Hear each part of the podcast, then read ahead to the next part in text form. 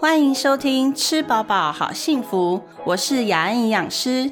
美食太多，有吃会肥，各种减肥法有一定风险，尝试者请详阅营养师咨询建议。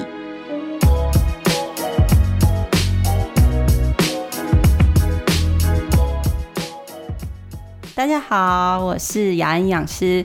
呃，今天我们请到早冷夜宵的浩中跟凯丽来。那上一次我们聊了很多保健食品的东西，所以今天要帮你们卜个卦，这样子、嗯看个面。感谢雅恩营养师。对，真的，因为上一次，呃，浩中有说到眼睛的问题嘛，不对不对而且我其实看起来就是眼睛有比较凸一点呢，对我从小就这样子，他本来就这样。对，而且我的眼睛的那个呃两边的近视的度数视差很大，所以眼小时候我也不知道嗯。为什么、看书只用一边眼睛看，还你可，能常侧躺着看，或者是说我都会发现到，我如果看东西的话，我会呃直觉或下意识的就是用右眼在聚焦，所以你变成这样这样看东西，就是手遮着另外一个眼睛吗。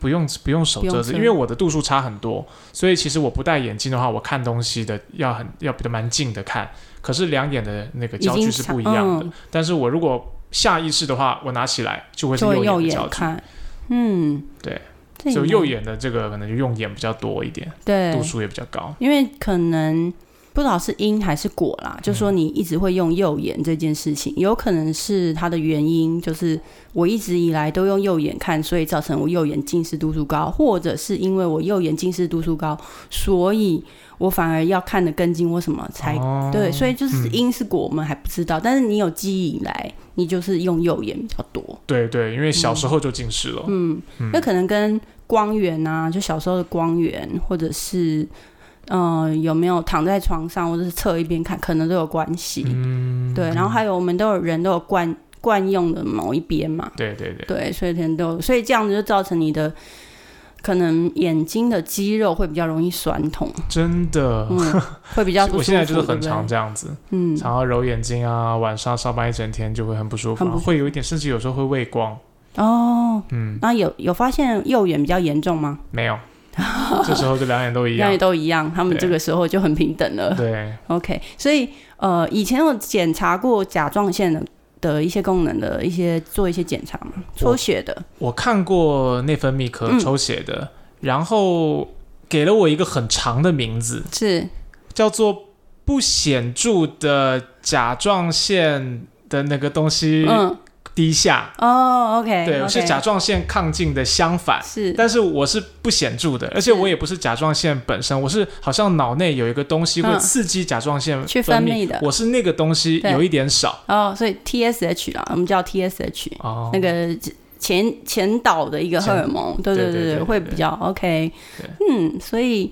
可能甲状腺本身就是它调节会比较弱，那那个那个那个很长的诊断是几年以前呃大概没有很久以前，哦，是哦，没有很久以前，OK，对，因为我就是眼睛不舒服这样。嗯，那家里有呃这样子的家族病史，比如说谁听过谁有甲状腺的问题吗？应该没有，应该没有，应应该还好没有听说过。OK OK，可能通常甲状腺会出问题啊，跟我们呃一些抗压性的调节就是有一些关系。那身体有它自己的抗压性的一个方式，好，比如说压力一来，我们可以感受到压力，除了工作上的压力、生活上的压力之外，还有一些看不到的压力，比如说天气、温度、湿度的变化，这些都是压力。身体一直在做调节，那它做调节的方式有很多，比如说它增加心跳、增加血压、增加血液里的葡萄糖，让你的呃肌肉可以随时要冲就有能量可以冲，像这种的，或者是让呃肠胃道比较缓慢。好，因为像通常压力来的时候，身体的荷尔蒙会比较去做呃亢奋的事情，然后比较少会去做把这些血液比较就是集中在你的肌肉跟神经系统要做去做反应，那就会让肠胃道呢这个系统呢会比较缓慢一点，因为那个是次要的。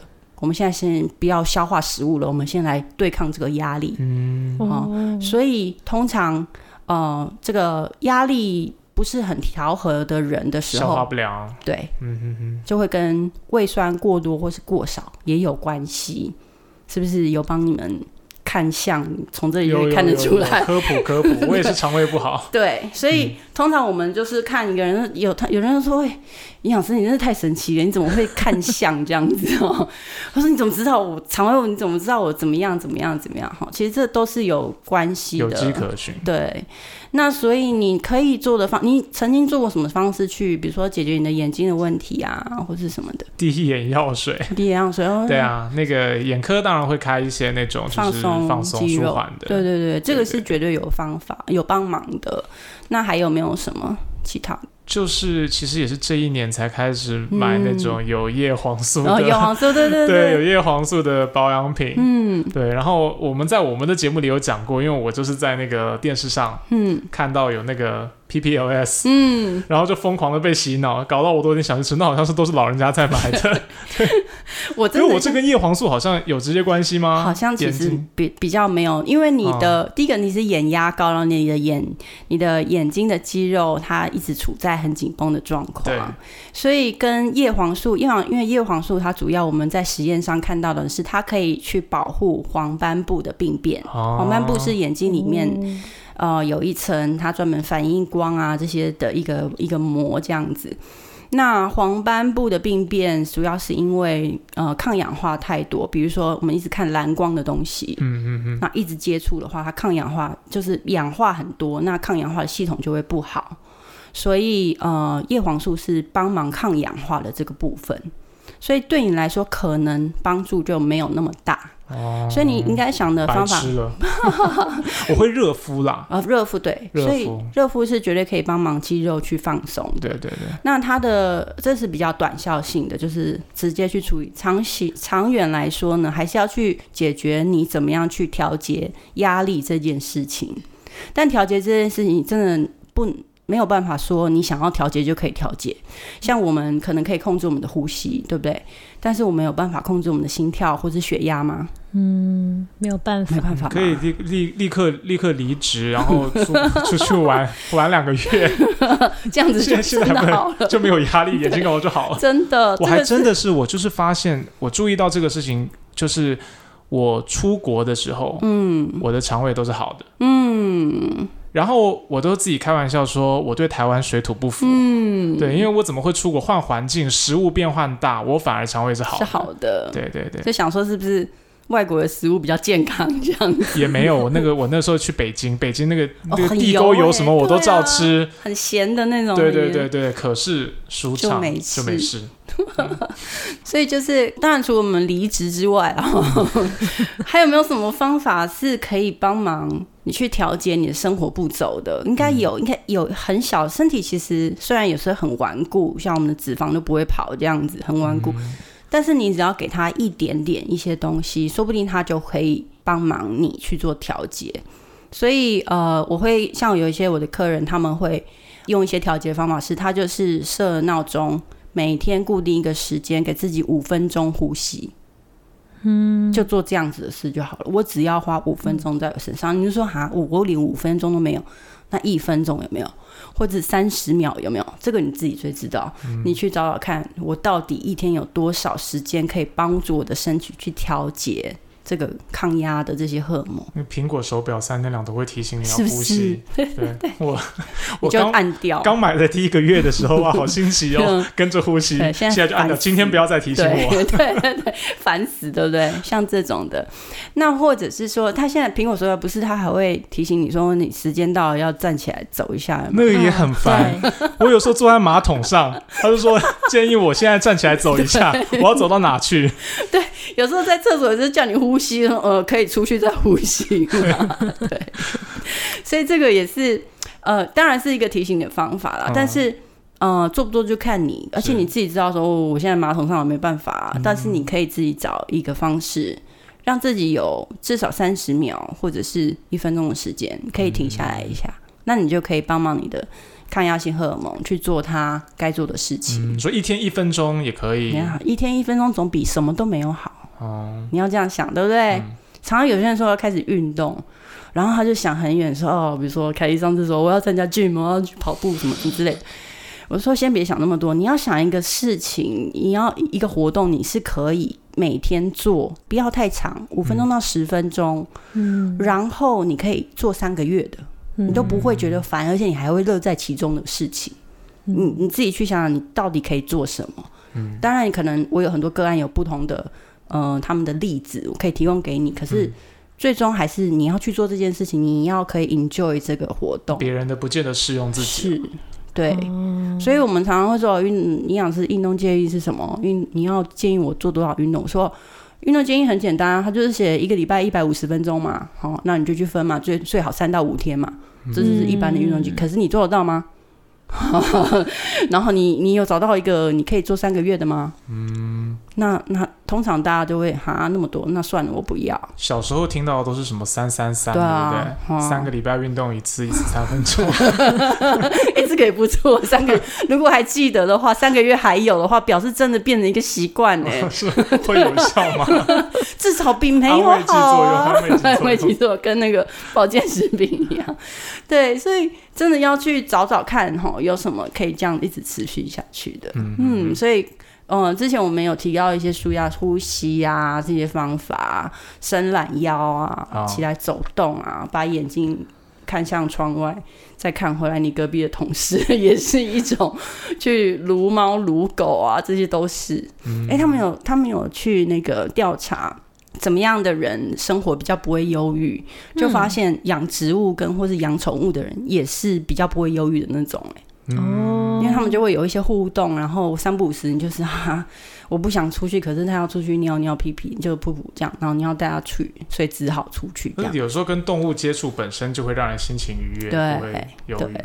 所以这个时候你在跟他接触的时候，你就帮你的身体的抗压性荷尔蒙，它就会出现好一点。不然一直都是压力荷尔蒙，压力荷尔蒙就是所谓的 cortisol，就是可体松，它一直分泌的话，你就会想暴吃。暴食，然后一直想要找到很很多刺激的东西来抚慰你的心灵，像这种的，然后你的血压也会高，嗯、心跳也会比较快，然后你的血糖也会高，哦，是这样子。但是有另外的呃代偿的一些抗压的荷尔蒙，可以去帮忙考虑手降下来。那你要给身体一些这些机会，不要说我积积积积到可以出国的那天，对在机上暴毙，对，就对啊，就就有点太慢，哦，所以大概是这样子。所以凯莉这边是上次有说是睡眠，对不对？嗯，然后睡眠你是说是是哪一种？是睡不太很难入睡呢，还是很浅眠？呃，我应该是比较难入睡的，嗯，然后是呃睡前会觉得脑子没有办法停下来，嗯，就是我们说英文叫做 tired but wired，、哦，就是说你很累很 tired，对不对？可 but wired，wired 就是我们现在线都连在一起的嘛，对，然后这个机器一直在运转，很难 shut down 这样子。嗯，对。有时候我自己也会这样，然后我因为我自己有地中海型贫血，就是一种遗传性的贫血，嗯对，所以我的心跳一般都比别人快。就、诶对，但是我自己可以，我自己因为 Apple 的手表就有帮忙自己监测，但有时候我真的会呃压力比较大，或者我比如说我要呃有 paper 要发表啊或什么之类，压力比较大的时候，我就会发现说哦。我的那个心跳就是，它会提醒我说，哦，你已经十分钟超过一百一、一百二了，超太高了这样子。然后我那天可能就会真的睡得比较不好。哦我就会就是一直想这些事情嘛，然后就真的也不行这样子。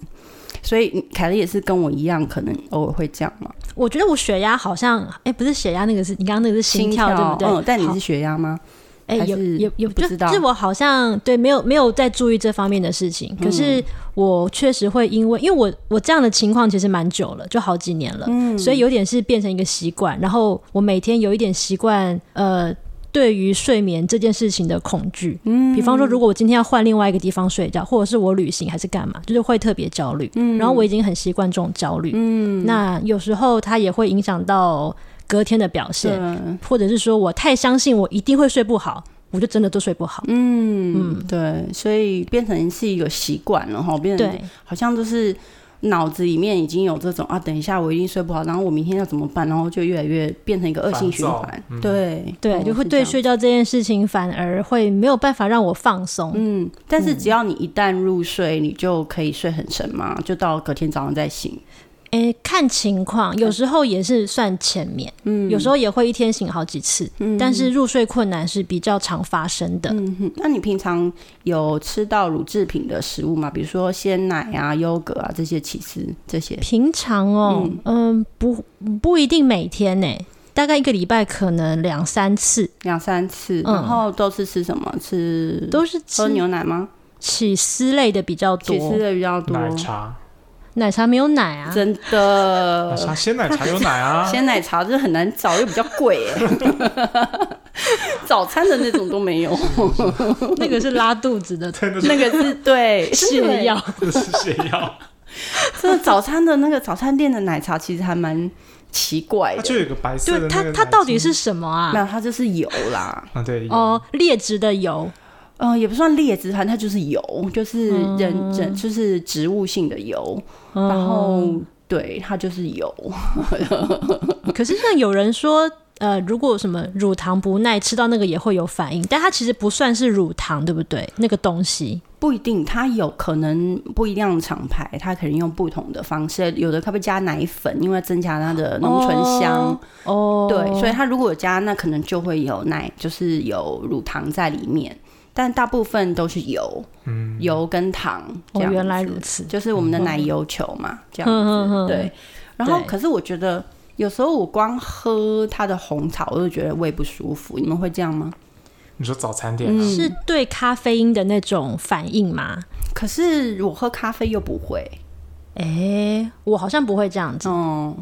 可能每个人状况不同，我我是不管吃什么都很容易不舒服，所以我知道你 区分不出区分不出吃什么东西 会有过敏的反应。反正已经只要在台湾吃东西 我不舒服。对对对，对他有有一阵就是他想要试试看找到那个过敏源，后来发现那他干脆就整天都不要吃东西。对啊，就是他没有办法没办法躲或没办法，比方说今天不要吃 A，今天不要吃 B，可是就是都无效。都是一样的结果，对，嗯，都是不好的结果。我刚刚会问你为什么有有没有吃到乳制品，是因为呃，如果我们身体里面很缺钙的话，钙质的话，嗯，那身体的一些安定神经啊，或是让肌肉放松的这些呃营养素，就最主要就是钙跟镁。那如果这两个营营养素你缺乏的话呢，非常有可能就是你会安静不下来。对，所以有时候你安静不下来，不是只有脑而已，是你的全身的肌肉，还有呃筋膜、骨头这些都没办法放松。哦，对，所以嗯，我们自己在我自己的诊所里面看很多个案，他们其实就是啊需要让他们补一下镁，补一下钙，可能就可以了。那像钙的话，不够镁啦。不够美，不够美，不够美，真的，但是太正了，是不是？我有听说过说。是什么东方人吗？还是人类都这样子？就是他对牛奶的钙其实吸收是有限的。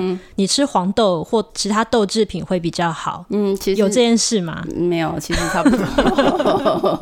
话术，广告的话术，叫你去买豆浆，豆浆，对哦，嗯，可是豆浆真的没有钙，豆浆没有钙，豆浆没有钙真的。豆浆是蛋白嘛？对，豆浆是蛋白质，豆浆没有钙。我们以前呃，因为大家为什么会说豆浆，是因为台呃台湾人很多，尤其老一辈的，他早上不太喝牛奶，但是他喝豆浆，对，所以它的形式看起来是一样，就是都一体早上喝的，白白的，对。然后所以就觉得说，那它的营养应该差不多哦，是这样子。所以后来我忘记是益美还是光泉，就有出加钙豆浆，我们营养师超爱的，因为叫老人家去多喝豆浆的时候，你就找加钙豆浆。现在我都找不到了啊，没有再出来。哎，对，所以这边呼吁两位厂商这样子。易美先生跟那个呃光泉先生，请你们继续出加盖豆浆，这样子我们才能继续帮你们推广哦。对，现在的豆浆几乎都没有看到，你看到很多高纤，然后就高纤，然后就他们家的纤维，可是没有加盖的。嗯，所以它会影响到安定神经，钙跟镁。那钙刚刚讲说，除了我不喜欢喝鲜奶之外，还可以什么样的选择？豆制品里面只有大概是两种，它的呃钙的含量比较高一点，一个就是小方豆干。小方豆干，就是豆干。就是卤味摊那一种对对对，哦豆干就可以，因为豆干在它成型的时候，我们需要加一个叫做盐卤的东西，嗯那个东西就是让它固化凝固，那那个东西就是钙质。嗯、哦，所以它是虽然它的吸收没有碳酸钙那么好，但是还是磷酸钙也是可以，就是它的化学形式不太一样，但是都是钙质。然后第二个就是板豆腐，就是我们的传统豆腐。哦哦哦，所以不是嫩豆腐哦，那种煮火锅的嫩豆腐那种可能就没有那么多钙质，但是板豆腐会比较多，哦，所以板豆腐跟呃刚刚说的豆干，嗯好、这个是一个选择。那差不多你吃三块那个豆干的话，或者是大概是比如说跟你手掌大，差不多手掌大吧，就是嗯手心大。这么大的一块板豆腐，哦它里面的钙质大概就是半杯牛奶的钙质。嗯半杯牛奶一杯大概就是两百五十 CC。嗯，好，所以我们一般一般的杯子，一般的杯子可能三百左右，嗯，所以大概三分之二。所以喝牛奶跟起司也可以吗？起司也可以哦，但是起司有时候它的起司会加很多盐，哦，好吃，对，但就是好吃，对不对？可是它盐就是女生很讨厌水肿这件事，对不对？哦，盐就会把水留在身体里面，因为它它要稀释嘛，嗯嗯它让你身体里面盐分不要那么高嘛，所以它就会把水抓着，直到你把这些盐排出为止。那这个过程女生很讨厌，叫做水肿，哦就是就是我也没有胖，我就是看起来浮浮的，好眼睛啊什么这些，你可能会有一点点感觉。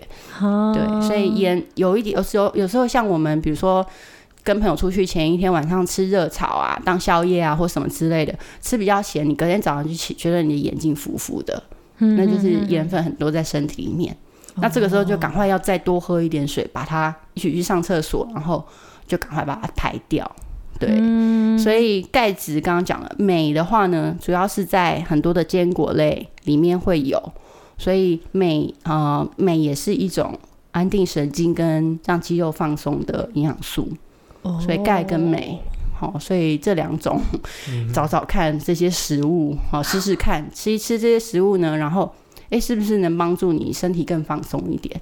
嗯然后可能因为我不知道，像我们这种很难入睡的啊，嗯可能需要花更多时间让身体安静下来，所以可能人家就是。呃，睡觉前三十分钟或什么的，就不看手机或什么就可以安静。可能我们要花两个小时、三个小时，哦，或是你要。我后来发现一个方法，虽然不是很好，就是我会玩一些很无聊的游戏。对，像那种 Sudoku 啊，那种数独啊，那种，嗯然后它就是有一点无聊，然后我就会慢慢的入睡这样子。哦就它不会让你觉得很刺激的对东西，活动都可以。，对，然后或者是看书，像这种的，就要营造一个，我不晓得，但有些人越看书越来越兴奋，然后因为他会跟着那个书里面的情境或什么去想。嗯。嗯，其实你刚刚看哲学书，他也是觉得哦，这个讨论得太激烈了，然后就会想更多。那所以真的要每个人不太一样，就是你要看说你有没有什么东西可以帮你转移注意力的。有些人看电视会睡着，为什么？因为可能电视它也 年纪大了，年纪大是一个点，或者是还没到还没到睡觉时间，然后看电视就睡着的那种。但是如果是有一些人，他是看电视是因为有东西一直在播，然后他其实没有真的在看，他只是开始放空。哦，那个情境会让他放空。对，所以你就要找找看，是不是有一些这种事情会让你开始放空，嗯的这种事情，那你可以试试看，睡前大概一两个小时就开始做这些事情，哦，然后试试看是不是比较容易入睡，然后再加上我刚刚讲的钙跟镁的食物去补看看，哦，嗯真的应该早一点认识你啊！是不是大家都很需要营养师？刚刚那个浩中有问我说，那营养师是有诊所吗？还是对啊，我们平常都是人客户怎么去找你然后就去看医生嘛。嗯，对啊，怎么会碰到营养师？对哈，现在都不知道说原来营养师是生生活小帮手，对不对？对你们平常都在哪？因为以前呢，营养师被定位成好像比较医疗，就是有生病了才要来。对，对，就是是跟医疗的那种院所会绑在一起。对，就是那一一般人就是说我又没病，我只不过眼睛酸而已，我又没病，我只是睡不着而已，这也需要去嗯看，需要医去医院嘛？需要去诊所嘛？所以就变成好像，哎、不知道有没有有这一号人物存在，可以解决你生活小问题这样子。对，所以现在越来越多，我们有营养咨询中心，好，营养营养虽然营养师的诊所，可是我不喜欢把它叫到诊所，因为我们不是真的要治什么病，而是是呃解决一些在疾病产生之前的一些生理上的小困扰。嗯、对像是预防，对，嗯，因为如果像眼睛我们不处理，然后呃这个肠胃道状况不处理，可能未来可能我们就会这些压力荷尔蒙什么抗压荷尔蒙更更紊乱。它可能会造成更多其他的问题，甲状腺的问题可能就会更严重。嗯然后再来就是呃呃交感神经跟副交感神经，就是自主神经可能又不协调，那可能会造成很多头痛啊，然后呃一些慢性的状况都会更更容易发生。然后睡眠也是，刚刚我们说已经像我们这样的已经有点焦虑，对不对？嗯所以还会影响引发到更多对自己不满足啊，然后又想更多这些的，所以反而是既然不解决这些问题，未来会更严重。嗯，对，所以人家是说，嗯、以前他们就是说，医学的主力是在治疗，嗯，但营养的主力就是在预防。嗯，就是我们可以观察到前面这些的小困扰，可能是不是食物上就是吃的东西出现了什么缺陷，或是我们怎么样把它补足。那这样子的话，可以现在先治疗这些，也不算治疗，就是解决这些小困扰。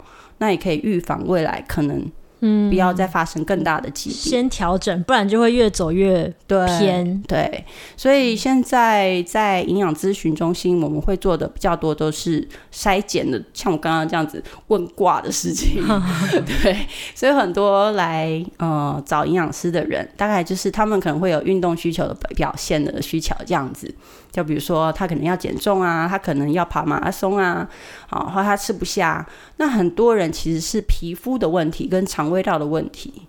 他会想来找营养师，像刚刚浩总说，我要找食物过敏，我都没办法，到底要从哪边开始？嗯对。那除了做很贵的检测之外，还有什么事情我可以做？嗯，那像这样子，营养师就可以帮你。嗯对。那很多肠胃道的问题，其实，嗯、其实营养师跟中医的脉络也有一点像。中医在调整一个人的体质的时候，也是从肠胃道开始。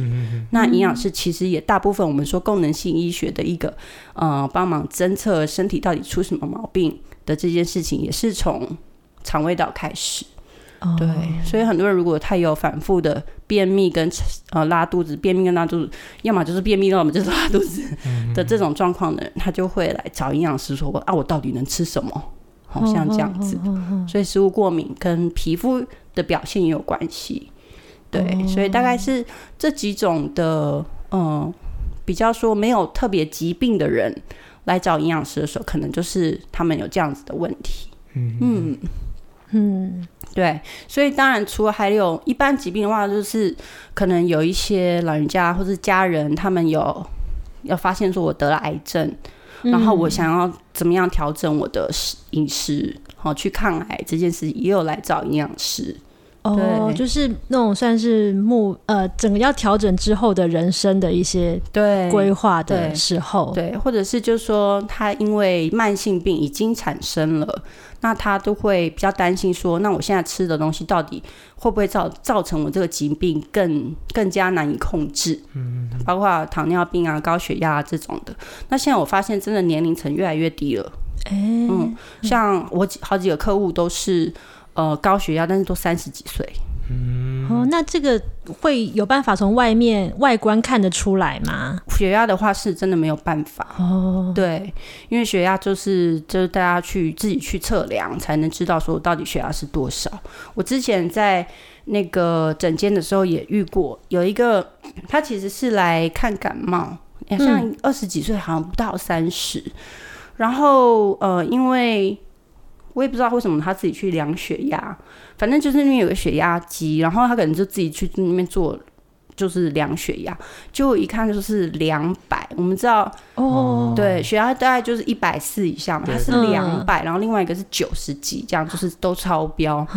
然后他自己也不知道那个数字代表是什么意思？对，然后只他只是护士看到，护士就说：“哇，你这个很高，我跟医生说。”然后他又再量一次，还是很高。然后所以他就有点担心，他就说：“是不是因为我没有吃早餐？”我 我妈可能就会说是，那医生就医生其实当下因为病人也很多，所以他没有办法跟他讲太详细，说你血压的部分到底什么原因这样子。但是后来这个个案就是转接给我，然后我就教他，可因为他其实他也不算胖，他是蛮高壮的，嗯，他没有他的他的那个体重跟身高比率，我们整个 BMI 看起来并没有到肥胖的的状况，只是可能呃一点点体重过重这样子。嗯嗯嗯，然后所以嗯，我就让他可能从饮食上面再去看他什么东西会让他血压可能可以帮助他调控。可是当下我们让他记录了一个月、两个月以后，他真的是需要调，就是给先吃药的。哦，对，所以我们用药物先让它控制住，至少在一百四到一百六之间，然后控制住。不然，你们知道血压高的第一个并发症是什么？哎，血压高是中风吗？哎，对，没错。所以很多中风的人都是因为血压高，嗯，他血管就是砰爆爆了对，就是一个很血，就是血没地方跑嘛，嗯对然后再加上他血管弹性又不好，哦哦，有可能就爆了。那也有可能塞在心脏。哦啊，所以我们说心肌梗塞这种也有可能。好，所以血压高大概就是最最担心的是这个，所以我们第一个先把它控制下来，大概哦一个月两个月，他就蛮稳定，然后他慢慢帮他减重，从饮食上慢慢帮他减重，他减了大概没有很多，大概只有百他原本体重的五趴，然后他血压就慢慢就正常了。然后我们医师再慢慢慢帮他减药，所以大概六个月他又开始有一点运动，我们教他运动。所以营养师像我自己有做，我是 ACE 的那个健康教练的一个认证，就是可以带你做一些体适能的、哦的的一些做，就是动作这样子。然后所以我们也可教他做一些动作，然后还有一些活动，每天的活动。那六个月以后吃了药，六个月后我们就不用让他吃药了，他已经可以完全停药。哦对，所以越年轻越早知道这些状况，就越有可能 reverse 它，反转它。那这就是营养师在预防这件事情的功能。对，嗯所以听到这有没有想来挂门诊？不过今天这边聊很多，就有有挂到一点感觉啊。对对对，有一些这种感觉，对，可以推荐。雅安，你说那个地方叫做社区的健康 我们都叫做营养咨询中心营心。养咨询中心对，那它会是有一个，比方说是政府部门可以管辖的一个，对，它是一个呃和要申请的医疗院所，嗯，就是设计设设立医疗院所，你需要去卫生局申请。嗯，对，就好像心理师有咨商所，对不对？嗯。然后，嗯、呃，药师斗养所在药局，然后复健师有复健诊所，对不对？或者复健所，那营养师也是。就是这样子，嗯，那只是我们叫做营养咨询机构啦，大部分叫营养咨询机构是这样子，对，所以所以跟一般人也是可以直接去那里哦对啊。挂号，对，只是健保没有给付，全部都是自费。哦，嗯。然后就是看一次一次的，嗯。就是那个收费标准是怎么样啊？就看每个咨询机构有一点不一样。对，哦那他会通常我们出诊就是第一次来的话，可能会比较高一点，有一、嗯有一个小时一千块，一个小时两千块的，到一个小时五千块的都有。嗯嗯哦嗯，那再来就是，如果是复诊，就是后面来的，可能就是呃再来追踪的，可能就是半个小时，半个小时算。哦，对，所以我们的收费可能跟心理咨商师也差不多吧。嗯，心理咨商师也是一千、两千到五千都有。对哦，对对对对，嗯，原来如此，对，所以这些都是自费。如果是在美国的美国的话，就比较好。美国的是，呃，即使是自费，可是每个人都有那个保险，就私人保险，哦，对私人的医疗保险，所以医疗保险都会给付。因为他们发现说，把钱花在像营养师啊、针灸啊，或者是这种什么 meditation 的冥想啊，呃，yoga 啊，瑜伽啊，或者是 gym 啊，甚至有一些保险它是付你的那个 gym 的钱，就是健身房的钱。哦他觉得把这些钱呢付在这边比，医疗的少了。对比未来我还要负担你糖尿病跟高血压的钱要来的很，比什么开刀住院，，对，嗯，要来的有效益的多。所以美国的私人保险公司他们就大概十五年前就开，二十年前就开始做这些事了。所以营养师的门诊它是有给付的，或者是什么整骨师啊 （chiropractor），、整骨师他也有给付，这样。对对对。那台湾我们还有一阵子，所以大家再拭目以待，这样子。嗯，哦所以今天聊到这个营养师可以为你做的事，对，还有一个那个传言中，嗯都是说喝酒前吃维他命 B、嗯 B 群嗯比较不会醉，嗯。真的吗？比较不会醉这件事情呢，好像真的没有什么样的营养素可以帮忙，啊，真的，因为酒精进去它就是酒精，那你帮忙代谢，帮忙代谢掉呢，可能是另外一个机转，因为你进去酒精以后，它一定会有晕啊，这些酒精应该要做的事情。对对对，忙啊，这些哈，他应该做的事情，不管你代谢快或慢，他一定都会经过这个过程，嗯但是只是时间的长短而已。嗯，好，那你说代谢比较快的人呢？当然除了基因之外，我们有酒精去青酶这个东西嘛，就是嗯，每个人代谢酒精的快慢都因为基因跟身体的一些酵素会有不同。那 B 群有没有办法加速这个代谢的这个状况呢？目前实证上是没有看到可以的。哦对，哦那只能说是代谢比较快，或者是代谢比较好吧，比较容易排掉的人的话，可能就是我们刚刚讲的，可能是要预防一些宿醉，对不对？啊对，也有一种说法是说，喝完酒之后喝蜂蜜，啊隔天比较不会宿醉。哦，喝完酒之后喝任何的 含水的饮料，可能重能点是水，是不是？水。哦 重点就是第一个呢，宿醉的原因有很多种啊。对当然，你代谢慢是一种原因。如果都是一样代谢速率的人来说，脱水的人他的宿醉的状况会比较严重。嗯，所以第一个就是补水，第第二因为就是酒精在代谢的过程中，它会带带走很多水分，嗯嗯，所以身体其他的细胞就没有办法，就会缺水，所以补水是第一个。嗯。啊，嗯、第二个就是肝脏的呃，因为酒精主要是在肝脏里面代谢，所以肝脏细胞的是不是健全？有些人是不是比较嗯。呃脂肪肝呐、或者什么，它那它的代谢可能就会比较慢。哦，对，所以是这样。然后第三个就是考虑到说，刚刚说的酒精去青酶，就是我们身体本身代谢酒精的这个基因跟酵素是不是足够？嗯嗯嗯。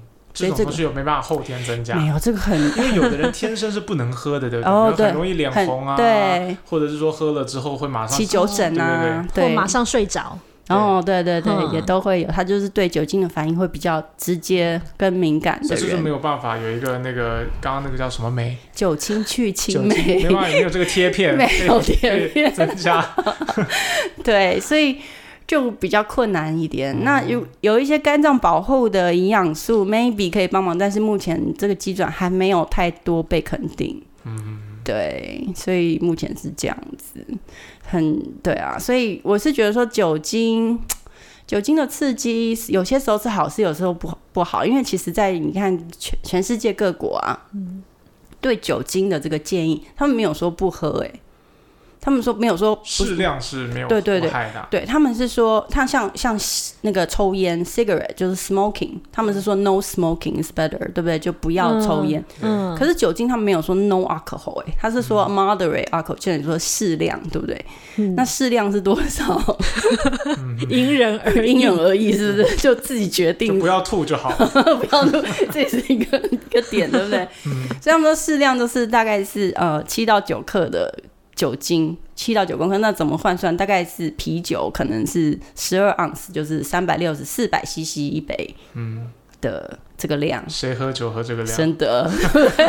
那不如喝茶算了。对，所以他们是说是这样。那如果是像我们这种，可能是叫 bench drinking，就是突然猛暴型的喝的那种，嗯，那可能伤害就会比较大。但是我是觉得说一样啦，就像我们半夜想要吃宵宵夜想要吃咸酥鸡这件事情一样，这是你舒压的一个方法吗？你是只有这件事情才能帮你舒压吗？哦，这件事情，然后怎么样才能算真正又舒压小酌一杯又不会影响身体？自己去观察自己的喜欢的东西。像我，我也很喜欢喝酒，我我有参加过很多那个。品酒团，哎，说到酒，明天是酒展呢，对，明天有酒展。酒展的酒不会喝进去，它就就很 gay 吧，对对漱漱口，然后喝完要吐掉这样，对对之类的。明天在南港展览馆，如果你有去看到我，请跟我打招呼这样。对，所以嗯，我觉得。喝酒是一个很好玩的事情，因为你可以从那边去了解到你自己喜欢什么样的味道，跟尤其是我们喝红白酒的，我们喜欢这支酒它有什么样的样貌，什么样的 body，怎么样的酒体，哈，怎么样的香味。我觉得它因为喝酒喝茶这件事情，让我去更懂得品味，就是品尝这件事情，怎么样去分析一个我喜欢吃的东西，它是怎么样的味道。啊，我觉得是有帮帮到我这些，所以我很喜欢去了解这些东西，要去，但你一定要品嘛，就是一定要喝看看才知道嘛，对不对？对，所以嗯，就是我觉得这喝酒这件事情是嗯因人而异啦，就是真的是看大家就是自己为什么要喝酒，我的我的喝酒是想要帮助我什么，嗯，或者是纯粹就是想找到一个放空的方法，其实什么都好，主要是是可以。更了解自己，我觉得是更好的一件事。嗯，对，好哟。所以今天聊了很多酒的，对不对？还还有帮两位就是卜卦诊断了一下。对，原来我缺钙，对，缺钙缺镁，可能要看一下。好哦，那我们今天就谢谢两位，然后希望未来还有机会，我们可以再聊更多想问的东西。嗯，好，谢谢雅恩营养师，拜拜，拜拜。如果你喜欢我们的节目，记得按下订阅，才能收到最新一集的消息哦。另外，要请爱护我们的听众帮帮忙。如果你使用的是 iPhone，也就是 Apple Podcast 的话，请帮我们按下五颗星，或者是留言告诉我们你为什么喜欢这个节目。为了谢谢大家的帮忙，我会在每个月抽出一名留言的听众，提供免费的个人营养咨询给这位支持我们的朋友。最后，再我提醒大家一次，别忘了订阅和给五颗星哦。